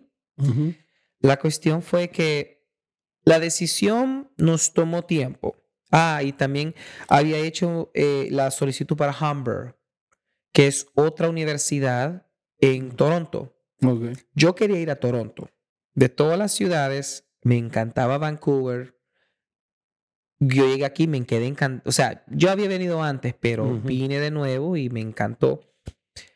Toronto es otro nivel de arte y de musicalidad. Hay bastante arte, mucho músico. Las oportunidades son más, pues, porque es una, es una ciudad, mm, pues, estilo de grande de como Los Ángeles, ¿no? Es masiva, sí. Sí, o sea, hay mucho más arte y todo. Al final, tomamos la decisión de Vancouver porque uno, para terminar mis dos títulos, iban a ser tres años. En Alberta, no, en, en, en Toronto iban a ser un, dos, tres, Iban a ser el segundo, el tercer, el cuarto, más dos años en educación, iban a ser como literal cinco. Y en Edmonton iban a ser seis a siete. Porque te explico, ya lo que muchas personas no, no, saben ni conocen. Uno vive en, la, en el país de Canadá, pero cada provincia es súper diferente. Es otro país, literal. cómo manejan las leyes, Sí. cómo manejan... Simplemente aquí, por ejemplo, algo que bien simple y que yo no sabía era lo del seguro de coche, güey. Aquí todos tienen ICBC, ¿no? Y es, el- es lo que hay y punto. Sí, No hay competencia en seguros de coche. O, o por ejemplo, Alberta, güey, creo que eso te tocó a ti, que tú ya, ya no pagabas eh, taxes. PST, ajá. Ajá. Aquí, aquí pagas el, el el, digamos, el GST. el GST, que es el Es- impuesto ajá. federal y el impuesto estatal o, Lite- o- de provincia. Y en Alberta solo es el, federal, entonces es más, es más barato. Vente, pues. Fíjate que hablas de los seguros, aquí todo es privado, o sea, del, del Estado, pues, es el gobierno que, Sí. que controla todo. Ajá. Hay varias compañías que te hacen los seguros, me imagino que dan una comisión, pero el gobierno al final hace todo, entonces el precio es igual. Sí. En Alberta, los seguros son privados. Entonces, la provincia de Alberta no tiene nada que ver Con tu seguro de auto. con tu seguro de auto. Entonces, son cuestiones pequeñas que uno lo ve y no se imagina. Otra cuestión, por ejemplo, hay alcoholes que venden acá que no venden en otras provincias, igual como alcoholes en otras provincias. Y si quieres pasar alcohol de una provincia a otra, hay ciertos requisitos y si no, se vuelve ilegal el, el- y se vuelve tráfico de alcohol de una provincia a otra. Y estamos hablando del mismo país. Sí, sí. No estamos hablando de Canadá a los Estados Unidos. Sí, sí, tienen cosas bien, pues que yo diría extrañas. Li- literal. Entonces, la cuestión de, de De tu carrera musical fue como, acá era más corta en bici, o sea, te, te ibas era a más, eran tiempo. tres años. Era más caro la tuición de, porque aquí la tuición es cara. Ok. Pero cuando calculé, cuando nos pusimos a poner lápiz y a ver los precios de todo, Y en tiempo, ¿no? y en También. tiempo, porque eso es lo que estábamos viendo. En ese entonces estábamos viendo dónde me iba a salir más rápido. Y decíamos, bueno, Vancouver es lo más caro que hay. En ese entonces Vancouver era más caro que Toronto. Ahora pues están casi iguales y sigue Vancouver siendo más caro todavía. Ya te refieres a, a- a precios como de renta y todo ese tipo de cosas, ¿no? De vida. de vida. Entonces, pero bueno, eh, Vancouver era más caro, las tuiciones eran más caras, pero al, al fin y al cabo, cuando echamos lápiz dijimos, bueno, es menos tiempo. Y Capilano, yo hice la audición y me dijeron de una, te ingresamos de una vez al tercer año. Te, te, te validamos todos los créditos, te faltan dos, tómate un curso para, eh, para agregar las dos, pero te validamos todos los créditos.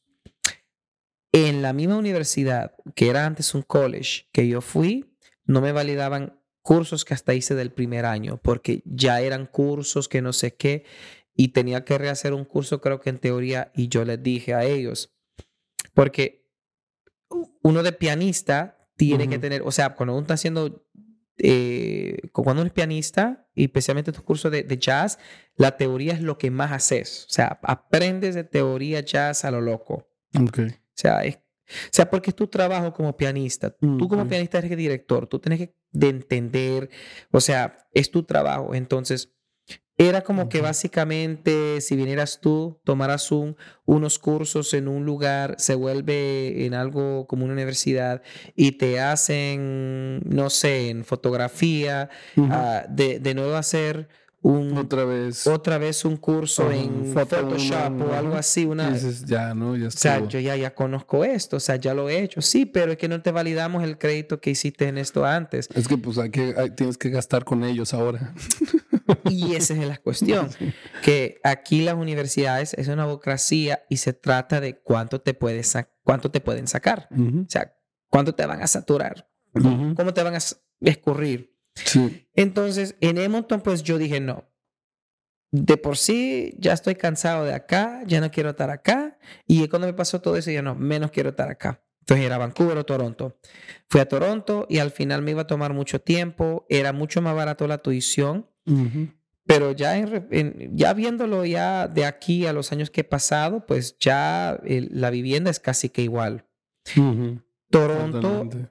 Toronto es una ciudad muy chévere, pero a la misma vez siento que es una ciudad hecha para Vancouver, o sea, la- el- el- aquí donde estamos en la ciudad de Vancouver, el downtown, todo esto es hecho para para joven, o sea, Sí. para familias sobrevivir acá es difícil.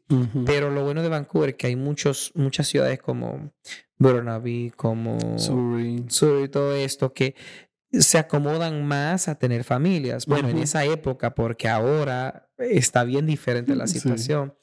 Pero en Toronto es una ciudad mucho más grande y mucha más movida. Mm. Entonces, fueron cosas que pensamos y al final tuvimos la práctica con nuestros hijos. Mi esposa siempre quiso venir a Vancouver. Ah, ella estaba del lado de Vancouver. Ella estaba al ok. lado de Vancouver. Y amor, vamos a hacerlo más objetivos aquí, porque yo puedo ir a Vancouver, pero si voy a estar estudiando y no tengo trabajo, no tengo conectes, nada, ¿cómo le voy a hacer? Yo siento que va a estar más fácil en, en Toronto, Va a haber más meterme al tocadas, ¿no? más tocadas. Va a ser más fácil para mí meterme al, al ámbito latino en Toronto, porque yo siento que hay mucho más latino. Pero al fin y al cabo, eh, yo empecé a tener conectes. El, el mismo festival que ahora yo soy el director, yo te había mencionado que yo Sí, hay que llegar a ese punto. hay que llegar a ese punto. Yo creo que eso o va a tener que ser otro. No, no, no, hay que darle, dale, dale.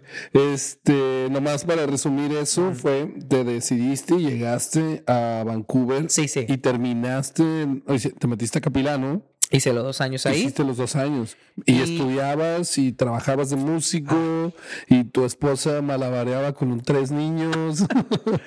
Ay, papá, no. eh, nosotros, eh, de verdad, cuando, cuando pienso, fíjate que nosotros pagamos un arriendo de 1200 cuando estábamos en Edmonton. Nosotros llegamos y yo empecé a pagar arriendo de 1800 en esa etapa. Oye, ¿y 1200 si era que casa o departamento Era o tres un- cuartos? Era un townhouse Townhouse. grande Ok. de tres cuartos arriba. Era tres pisos, era tres pisos el townhouse. Ok. El basement me permitía mantener mis clases de música. O sea, yo tenía un, sí. la escuela de música que tenía, Un estudio ahí abajo. yo lo traspasé abajo porque tenía dos cuartos abajo. Era una townhouse grande. O sea, 1200. 1200. Y era caro para nosotros porque se podía encontrar más barato, pero como estaba casi a la parte donde yo tenía la escuela de música, estaba como a dos cuadras. Y de esa forma iba a poder mantener varios de los estudiantes cuando cerré la escuela. Oh, sí. Yo dije, no vamos a mudar ahí. Sí. Sí, sí, tiene el sentido. Tenía un sentido porque ese mismo townhouse yo pagaba, no, miento, pagaba 1275, pero yo sé que si me hubiese a una a un área del norte o más al sur, pago 1100, 1000. O sea, ya, no, es- ya no es tanta la diferencia en los 200 dólares que dices, estoy mejor aquí. Exacto. Porque era una parte del sur céntrico. Porque la cuestión de, de, de Edmonton no es como acá. Edmonton es una ciudad, no es saturado, eh, la población es mucho menos, pero es muy esparcido y grande. Ok. Entonces las distancias son, son grandes y la gente se acostumbra a manejar allá, que es lo otro. Entonces, es un, es un, como dicen en inglés, win-lose. Entonces encuentras el promedio, pero si me iba muy al norte, perdía a todo el estudiantes, porque decir del sur al norte de Vancouver es muy diferente del sur al norte de Edmonton. Por ejemplo, la parte más sur de Edmonton, a la White que viene a ser parte del sur, es como decir la ciudad de Vancouver de punta a punta, casi, casi así. O sea, llegando casi a Richmond. Es como decir la Marine hasta, ¿cómo se llama aquí? El, el- la, ¿cómo se llama? La, la Broadway. Ok. Eso es como decir el área sur de, de Edmonton, no incluyendo el downtown.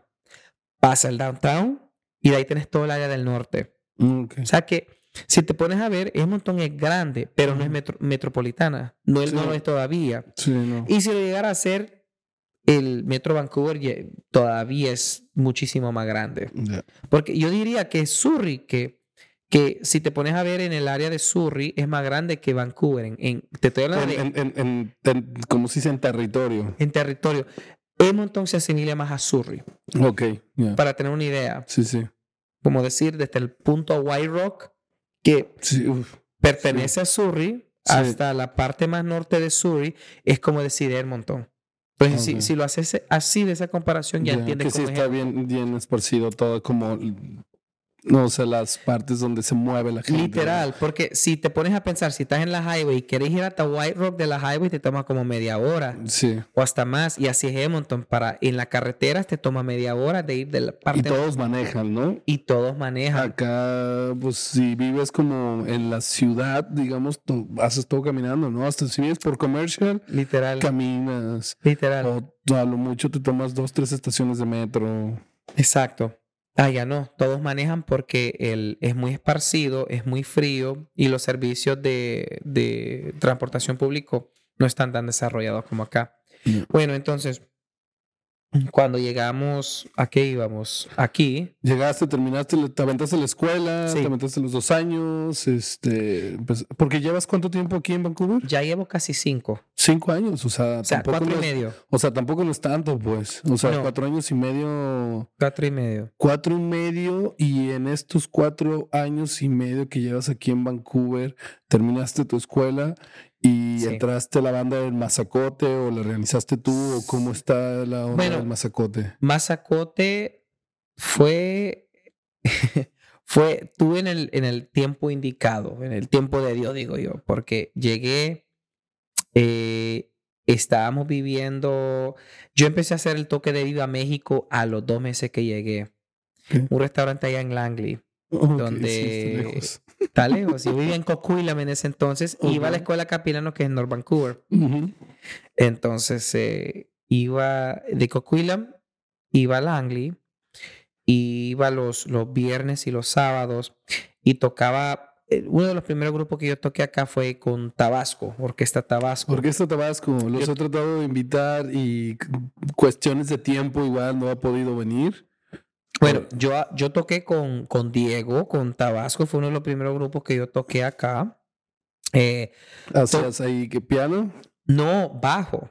tocabas bajo ahí. Bueno, eh, eh, esta es la historia. El, el- el bajo lo empecé a tocar, siempre lo he tocado, pero lo empecé a tocar el último año que estaba en Edmonton en grupo de country. Y a mí me, y a mí me, yo compré un, un, un contra, un baby bass, que es la, el bajo autóctono de la salsa. ok. Y lo empecé a tocar unos meses antes de venir acá. Cuando vine acá, Diego necesitaba un bajista. Bueno, ok, dale, pues vamos a darle. Y, y, y sí, y aquí vine a tocar más el baby bass. Y más bien, los primeros tres años era más conocido como bajista que pianista. Ok. Yo era más, yo era más bajista que pianista acá porque no habían bajistas. ya. Toqué a tocar eh, bajo con él. Toqué con varios grupos aquí. He tocado con Pablo Mairena, no sé si lo conoce. No, no, no. Un señor nicaragüense que toca con un grupo que se llama Latin Strings. Tiene un grupo que tocan música, tocan boleros, tocan cumbiones ahí, eh, pero a estilo más acústico. Em, toqué con quienes más se toca. Guasacaca toqué un poquitito. Es un grupo de salsa que hay acá. Toqué con ¿Cómo, varios. cómo te fuiste conectando con, o sea, como nueva persona que no conocía a nadie aquí en Vancouver? Tuve la ventaja de que el, lo que te iba a contar, el Surrey Latin Fest, donde ahorita, o sea, yo Tú te encargas de la encar- selección de músicos. Exacto, yo me encargo de, de- de llamar a los músicos y hago el, el schedule y todo. Vamos a hacer un paréntesis grande para el Sur, el Sur y Latin Fest. Eh, son, ¿Es un solo día ese festival? Son dos días, son, dos Son- días. son dos típicamente días. se hace o en julio en- o en agosto. Ok, Eh, típicamente se ha hecho en, en, en julio. ok. Los últimos años con COVID se ha movido a agosto, pero creo que se está re- rehaciendo en julio. O sea, va a volver a hacer en julio. Yo creo que sí. Más veranito, más solecito. Y Bueno, tú- ahora no sé, Sí. porque agosto estuvo más caliente. sí, sí. Ajá. Eh, en junio ya está así como, por favor, y, Ajá, y ajá, nada. ajá, ajá. Eh, ok, ¿y tú escoges a los músicos o, o ellos te dicen, a ver, están estos músicos y tú acomódalos? O tú tienes el poder de decisión de decir, vamos a traer a este, este, este, este. Y... Yo me encargo más que todo en, en escoger. Ok. Y parte de mi trabajo es trato de, de coger algo diverso y, perdón, y darle oportunidad a todos. Es parte de mi trabajo. Entonces, cuando originalmente se empezó Surrey Latin Fest aquí, que fue el año que yo vine, el verano que yo vine a, a, a- a Empezó el terreno, empezó el festival, pero el año antepasado eh, se había hecho el Montón Carnaval, que fue un festival que de los mismos organizadores, el mismo comité Mm. de Sorry Latin Fest, y yo fui el que básicamente fui el director de ese festival ese año. Pero entonces con todo esto y con la mudada, yo tuve que tom- tomar el, el- tuve que decir ya no puedo, no puedo porque tengo mucho en, en mis manos ahorita con la mudada, con esto, con restablecerme y, y ya no voy a estar en Edmonton. Entonces, ese año, el año que hicimos el Tomo Carnaval, hay un venezolano que es un gran músico y un, un gran amigo mío. Él era el, el director artístico de Edmonton Carnaval y ese año en Surrey Latin Fest lo pusieron a él. Entonces él viajó de Edmonton acá y él vino a hacer los, eh, o sea, hizo los contactos, empezó con uno y bueno, hizo los contactos. Y él me hizo el favor de pasarme varios de los contactos. Entonces, ¿qué pasó? Obviamente no me conocían, entonces yo vine y como, como decimos, ya yo fui un, un metido. Empecé a hablar a medio mundo, a textear, soy Frankie, esto, esto y lo otro. La- o Y sea, pues- sí, que, bueno, necesitamos un contra... Vente a ver cómo tocas. Y ya tocabas y eso, ah, uno te que quedas, otro, ¿no? uno que otro, uno que otro. Mucho pues ni me, ni me, ni me Sí, ¿quién, quién es? quién es exactamente. Y ahora, pues ya ahora todos somos amigos, nos Sí. conocemos, porque yo tengo eso que me gusta, a mí me gusta mucho eso del networking y me gusta trabajar con todo. Yo nunca he sido una persona celoso, o sea, mi, mi- mi parte de lo que yo hago es aportar y, y ver cómo po- podemos trabajar todos juntos. Pero yo como... Y yo entiendo, porque cuando, por ejemplo, la gente se me acerca a mí y yo soy Ujú. músico, músico, nunca digo que no. Pero obvio es tu palabra y, y- y no es tan fácil venir y empezar a recomendar a alguien que no conoce. Entonces, yo por lo, por lo menos, yo lo primero que hago, bueno, mandame unos videos. Me mandan unos videos. O si no tengo videos, entonces, oh, bueno, deberías hacer unos videos. Para que ver cómo tocas, para que te promociones, para que te vendas como músico. ¿no? Exacto. Y bueno, un profesional, uno, una persona que ya lleva tiempo en esto, ya tiene que tener un contenido. Y es algo que yo recomiendo a cualquier Y más en persona. esta época, ¿no? De que pues ya puedes grabar semi profesionalmente hasta con un teléfono, ¿no? O sea, te, o sea, te conectas te- o, o cantantes este, que se graban en un Sí. closet y saben que, que puedes tener un, con un micrófono más o menos decente, puedes lograr algo bien, ¿no? La tecnología está ahí. Sí. Entonces, eh, eh, y entonces, obviamente, yo vengo a una nueva ciudad, nadie me conoce y yo empiezo, hey, vámonos por una cerveza por ahí. Yo mandaba videos, vámonos, te invito a una cerveza, te invito a esto, te invito a lo otro, Sí. vamos, vamos, vamos. Y sí, el primer año fue difícil porque Pues es volver a ser amigos, volver a ten- tener contactos de trabajo, volver a conectarte con, la- literal, con, ¿cómo se dice? Con el ambiente musical en la ciudad. y algo que, que, que yo que, que he visto en Vancouver, que era muy diferente en Edmonton, en Edmonton somos pocos los músicos latinos. Entonces, para conectarte en una ciudad como Edmonton, es fácil en el sentido de que no hay muchos. Uno conoces a todos, ¿no? O sea, Uno conoces a todos. Aquí no es grande, pero lo que pasa que es esparcido en cuestión de que uno vive en por en sur y uno viene aquí y cada quien tiene como que su proyecto y ahora siento que está muy como seccionado, ¿no? Que demasiado. sí. como en células, ¿no? Los de los de tal lado nomás se juntan entre ellos, los de acá nomás entre sí. ellos. Exacto. Y, y- Y, y bueno, y ahora también lo que, bueno, en la época que yo vine, no habían, por ejemplo, ahora hay cuatro grupos, creo, de, de música mexicana re- regional. regional. En esa época que yo vine no había nada de eso. Ajá, Incluso yo tenía alguien que me estaba diciendo, "Ay, porque yo tocaba, yo toco acordeón, deberías hacerlo. Pero yo incluso le decía que no tengo el tiempo, la verdad no lo tengo. Y es de aprenderme un pijo de repertorio porque, eh, o sea, una música que uno escucha, pero, por ejemplo, cuando yo me metí al mariachi, yo me metí de lleno y toma tiempo, toma inversión, toma esto. Entonces uno se conoce una o dos canciones, pero para hacer toda una noche de un género que uno no ha tocado. Tienes que estudiarlo y tienes que clavarte en eso. Tienes que clavarte y, y, y, entonces. Y ahorita, o sea, y he visto, no sé, varios, ¿no? He visto ahorita cinco o seis grupos aquí de música mexicana. Y lo hacen bien. O sea, entonces, ¿para qué voy a meterme a algo que, que, en realidad yo nunca me he dedicado y a meterle horas cuando hay gente que ya lo hace bien. Y eso es lo, a eso es lo que voy, que cada quien tiene que, que, que fermentarse en su especialidad. ¿Qué, dirías? ¿Que la música regional mexicana lleva un año apenas en Vancouver? Lleva más, pero creo que en estos últimos dos años, en este año... Es que brincó mucho, ¿no? Sí, ha expandido bastante. Y es bueno, es bueno porque significa que está creciendo la población mexicana, que, que, obviamente es latina, y se está, viendo más. Que quieren esa música. Y está bien, pues, o sea, se, se tiene que dar, me explico, porque si, si, si hay espacio para que crezca, qué bueno, de verdad.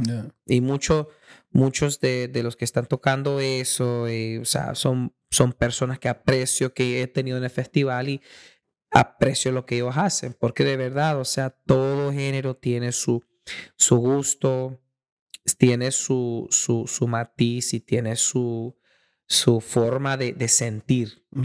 Y, y, es bonito cuando tú encuentras personas que vienen ya con ese sentir y lo traen acá a estos lados donde, donde de verdad hace falta. Sí.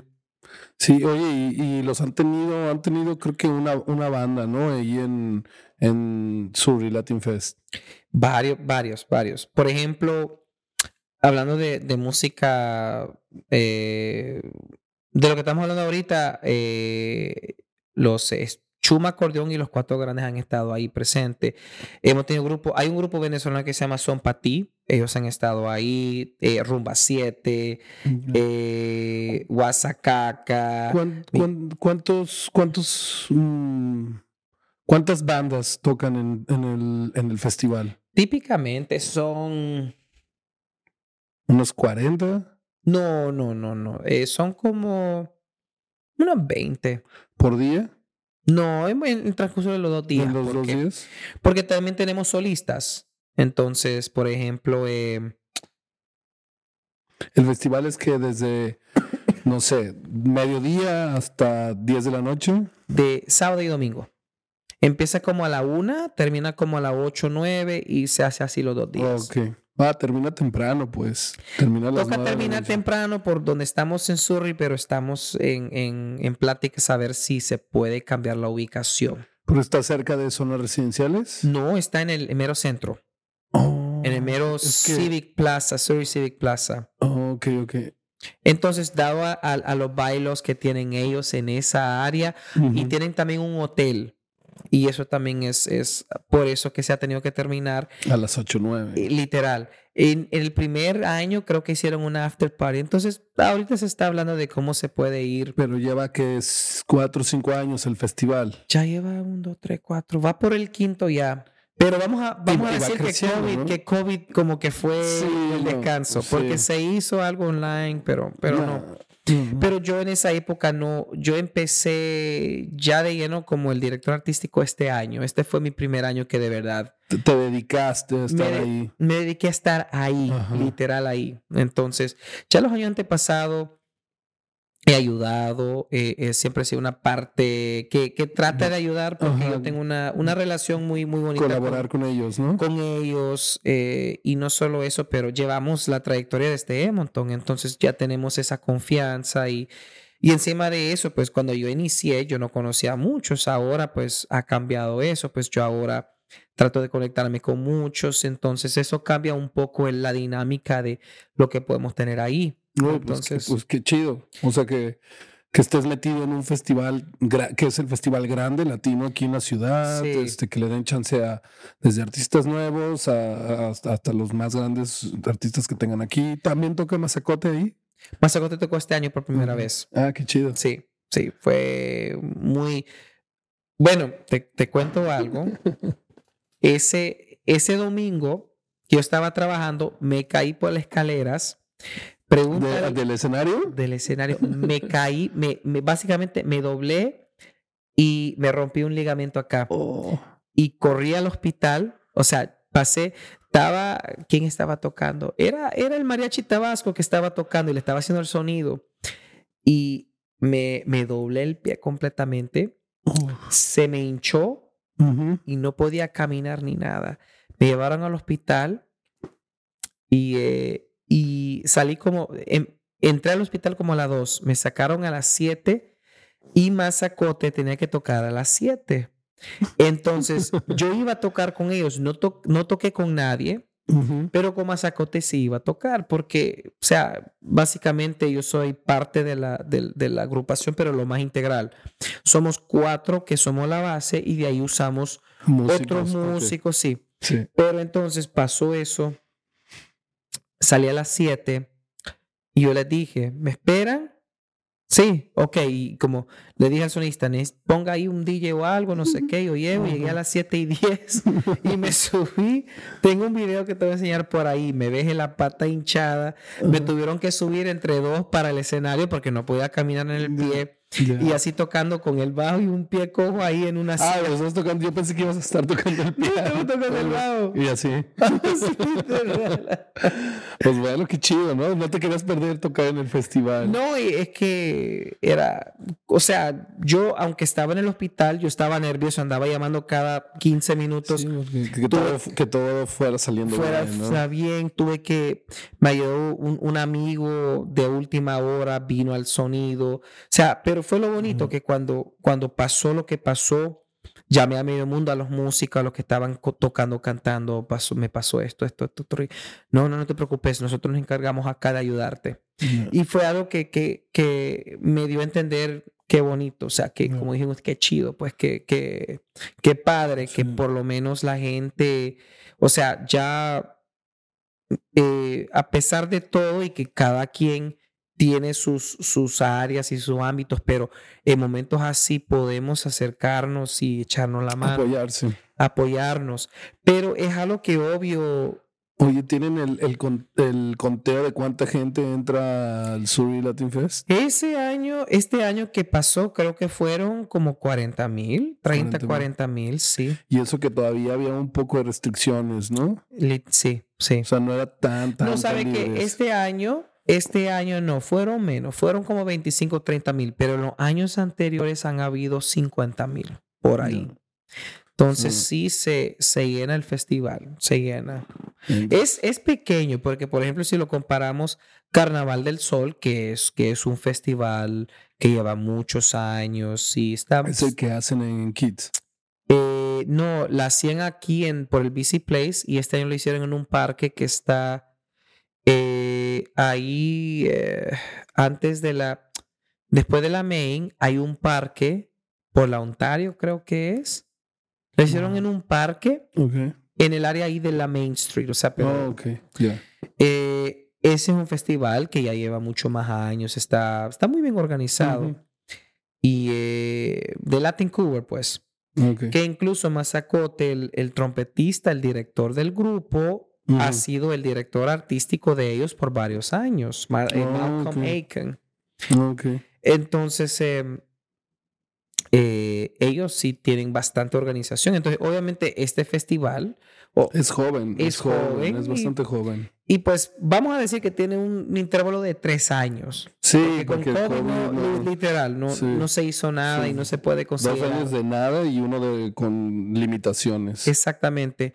Entonces tiene como tres años y, y hay mucho crecimiento todavía, y, pero la idea es, el, parte de la idea del festival siempre ha sido eh, darle, o sea, aquí lo que se trata de impulsar es la cultura y el arte latino, eso es todo. Entonces, parte de mi trabajo es tratar de, de reunir y, y juntar a todos estos músicos que están por todos lados, que ni tan siquiera no vemos hasta, bueno, yo veo a muchos, pero muchos de ellos ni tan siquiera se ven con ellos mismos hasta que lleguen al festival. Y Ujú. parte de lo que estamos haciendo es tratando de coordinar, a juntar y, eh, y, y, pues sí, o sea, también ayudar en el sentido de que estamos dándole trabajo, exposición. Exposición, sí, este. Pues, y, y, también que conozcan, ¿no? A otros músicos que estén como en un ambiente de donde se puedan hacer relaciones. Exactamente. Entonces, la mayoría, pues, nos conocemos, pero obviamente hay muchos que vienen que están... gente nueva en la ciudad. Gente nueva, entonces... Oye, ¿y tú tocas? Eh, porque yo te he visto trabajar casi todos los días, hablábamos de eso. Eh, te he visto en Guild, te he visto como el nombre de una banda, pero aparte es el nombre de la banda y decía, no, no, recuerdo el nombre de la banda, pero decía el nombre de la banda y o plus Frankie the Musician. Sí, sí, sí. Y, y luego tocas con Mazacote. Entonces tocas tus, tienes tus restaurantes base donde vas y tocas y, estás de pianista y cantante y aparte acompañas a otras bandas. Sí, bueno, el, todos los jueves yo estoy en un hotel que se llama The Sheraton Wall Center. Yo toco piano ahí con un músico que se llama Toto, un músico cubano que fue incluso el percusionista y cantante de los muñequitos de Matanza, una trayectoria, un patrimonio de Cuba. Entonces eh, yo toco con él todos los jueves en Sheraton Wall Center, toco el piano, tengo un gran piano dorado y, mm. y es un toque donde ven una luz diferente de mí, porque todo es instrumental pero toco el piano. Me explico. Los viernes y sábado es, vamos a decir, mi house gig, mi, mi, mi gig principal. Toco en un restaurante en la commercial que se llama Don Osos. Don Osos creo que lleva ocho meses abierto. Osita, ¿no? ¿No? No, Ositas es un lugar donde estaba tocando una temporada de una o dos meses.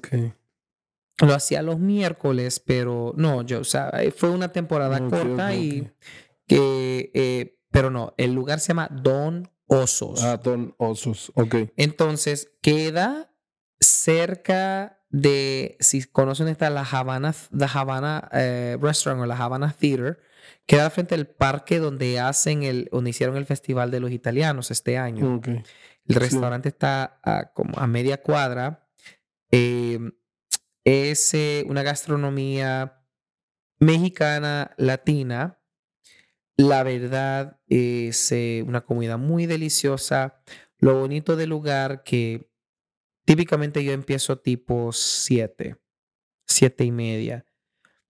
Durante esa hora hasta como a las 8, 8 y media es bien familiar. Ya después de las 9 se convierte como en un estilo, vamos a decir... de bailongo bailongo, pues se vuelve, o sea, hay bastante ambiente. Yo toco solo ahí, pero eh, el concepto que hay ahí es los primeros dos sets, toco algo instrumental, toco mi saxo y a la última, que es donde le echamos todo, mm. ahí se, se canta y toca de todo. Se toca de todo, literal. O sea, hay noches donde es puro perreo, puro urbano latino. Hay noches donde es pura salsa, llega a una mesa de puro salsero. Hay noches que tengo mesas mexicanas y pues hacemos música mexicana. Hay noches que tengo mesas que quieren escuchar música más en inglés. Entonces, siempre trato de mezclar y de... Que no sea lo mismo y repetitivo, ¿no? Lo mismo repetitivo, pero más que eso es mi trato de, de, de trato de ser la parte de ver qué es lo que la gente quiere, qué tipo de ambiente tengo y, y, así es como yo organizo las noches. Entonces siempre vas a escuchar música latina ahí, pero muchas veces yo tengo mesas latinas que quieren escuchar una canción en inglés. Ok, bueno, yo tengo ahí mi sistema donde tengo mis ritmos, yo estoy tocando todo en vivo, pongo un, ritmo ahí latino 8, pero le pongo un, pero canto la música en inglés y le ponemos algo. Entonces, nunca es un, es un ambiente siempre alegre para bailar. Y es todos los viernes y sábados en Don Osos, básicamente de 7 a 11. Ese es el, los toques principales que tengo. Estoy ahí la mayoría de las veces, a veces tengo presentaciones con Mazacote, otro, otro, otra, otra banda. Otra banda. Entonces, ahí sí, pues, obviamente, pues, entonces tengo gente que me reemplaza. Eh, Chela me ha reemplazado unas cuantas veces ahí.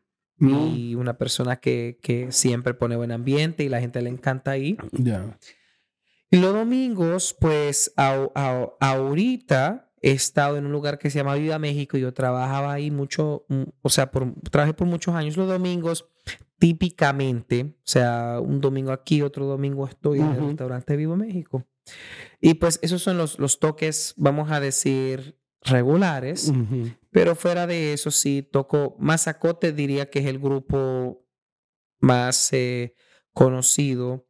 Eh, fuimos Juno Nominees en el 2020. Sí, eso, eso pues es un gran pues logro, pues. Sí, O sea, la verdad que uno no- está pues está cabrón, pues. Yo entré en la etapa cuando estaban haciendo el disco que lanzaron para el Juno.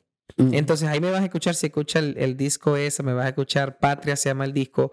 En la primera canción, me vas a escuchar en la primera canción ahí hablando unas cosas, haciendo una animación. Ese soy yo. Entonces, eh, ahí me vas a escuchar en, en unas cuantas, en, en, en varias de las canciones, haciendo coros o, a- o, eh, cu- cuestiones así. Eh, pero yo me dediqué con ellos en el bajo y hubo una etapa que estaba cantando y tocando bajo con ellos. Pero dado al estilo del grupo y hablando, hablando entre todos, decidimos tratar. ha- han habido como dos transiciones de cantantes y de músicos. Entonces, por ejemplo, siempre decimos, somos cuatro principales, que es el director Malcolm Macon, que es un canadiense trompetista, pero muy, muy empapado en, en, en, en- su, en su instrumento. en lo que la hace, sí, en la música, en la música Ujú. latina. Niho Takase, que es la pianista japonesa. Chris Couto, que es el, el timbalero de Mozambique, Portugal, y yo en el bajo. Entonces, por ejemplo, hoy, ahora tenemos Daniel Avilán, un venezolano que ha estado cantando y lleva un año con nosotros cantando. Y, eh, y usamos, hay un, hay un muchacho salvadoreño que se llama Elías, que toca a veces la percusión o el bajo, y Juan David, que toca la percusión. Entonces, dependiendo del toque, se usa esa, esa, esa combinación.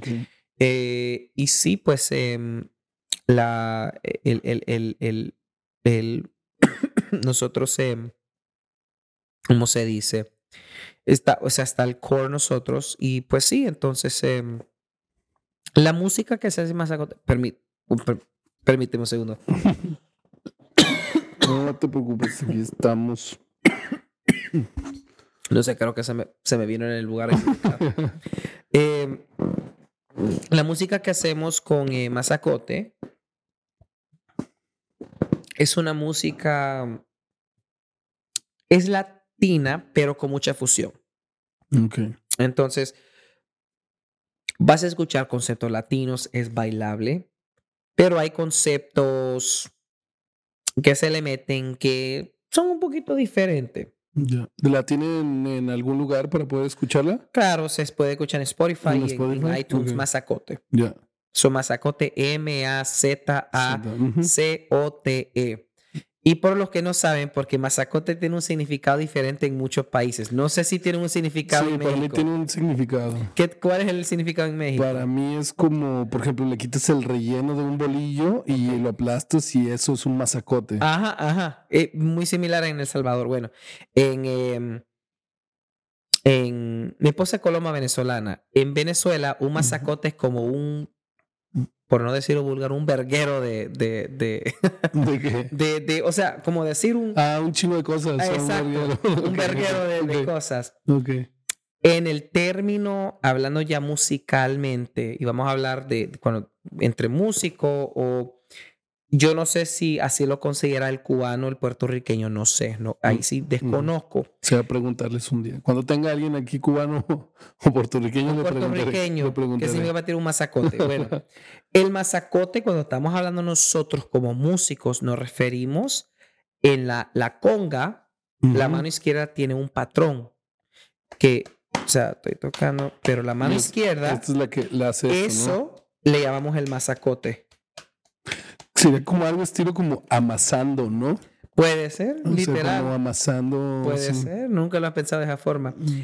Ese es el mazacote. O sea, la parte, esa parte que se hace en la tumbadora, en la conga. Ya, Entonces, a, a eso se refiere mazacote. ya. Ok. Sí, el, ese, todo eso. ese el- movimiento, ese ese, movi- ajá. o ese ritmo. Literal, literal. Ok. Entonces, por ejemplo, cuando hemos trabajado con músicos, y sacarle más masacote, sacarle más a eso. Eso. ajá, sacarle más Ok, sacote. sí, ya. Ajá. Ok.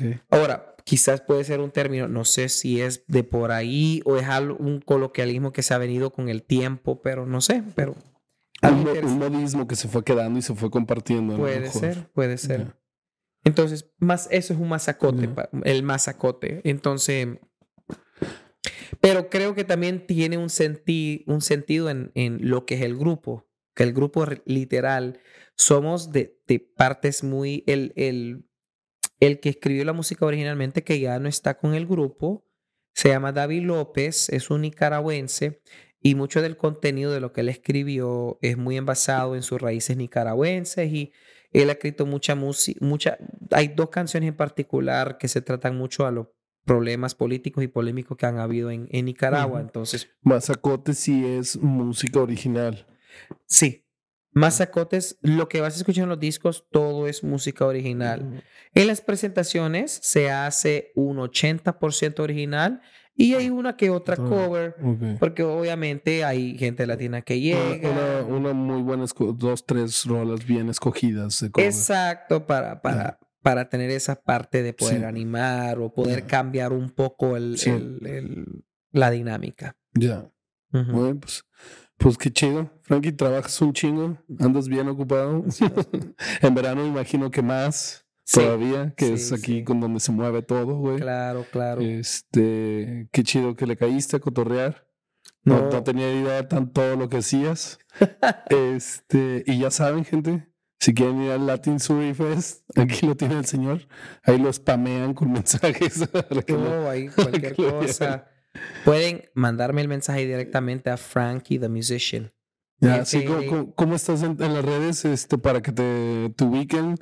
Y también de Mazacote, las que quieras dar. F-R-A-N-K-I-E The Musician. Frankie the Musician, ese es Instagram. Instagram, TikTok, Facebook, eh, YouTube. Ok. Todo es Frankie the Musician. Ok. fácil, fácil. fácil, fácil. Así Y. Mazacote igual tiene su Es. Mazacote, Mazacote Band, ya. Ok. Mazacote Band, ya. M-A-Z-A-C-O-T-E Band.